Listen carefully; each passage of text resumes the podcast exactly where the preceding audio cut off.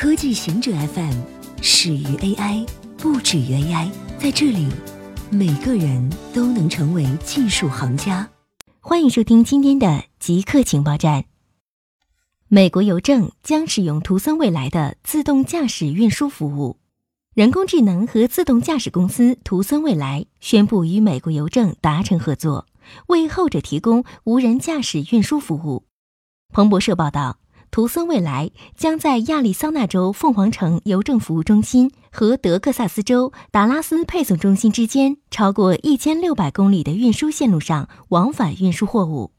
运输服务期间，图森未来会在无人驾驶卡车上配备一名工程师和一名安全员，以监控车辆性能并确保公共运输的安全。在为美国邮政提供运输服务期间。图森未来的无人驾驶卡车每天将运行二十二小时，穿越亚利桑那州、新墨西哥州和德克萨斯州。仿制药也许没有你想象的那么有效或安全。如何说服人们购买昂贵的专利处方药？制造恐慌？刚刚出版新书《一瓶谎言》的作者凯瑟琳一般警告称，部分非专利仿制药可能没有我们想象的那么安全或有效。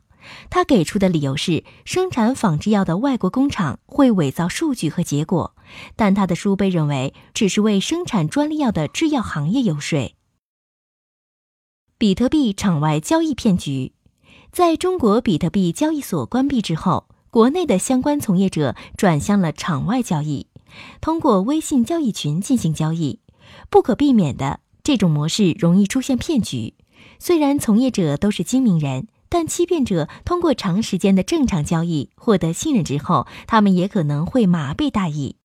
新京报报道了发生在杭州的骗局，两位欺骗者花了两年时间建立了信誉，卷走了买家价值近三亿人民币的比特币。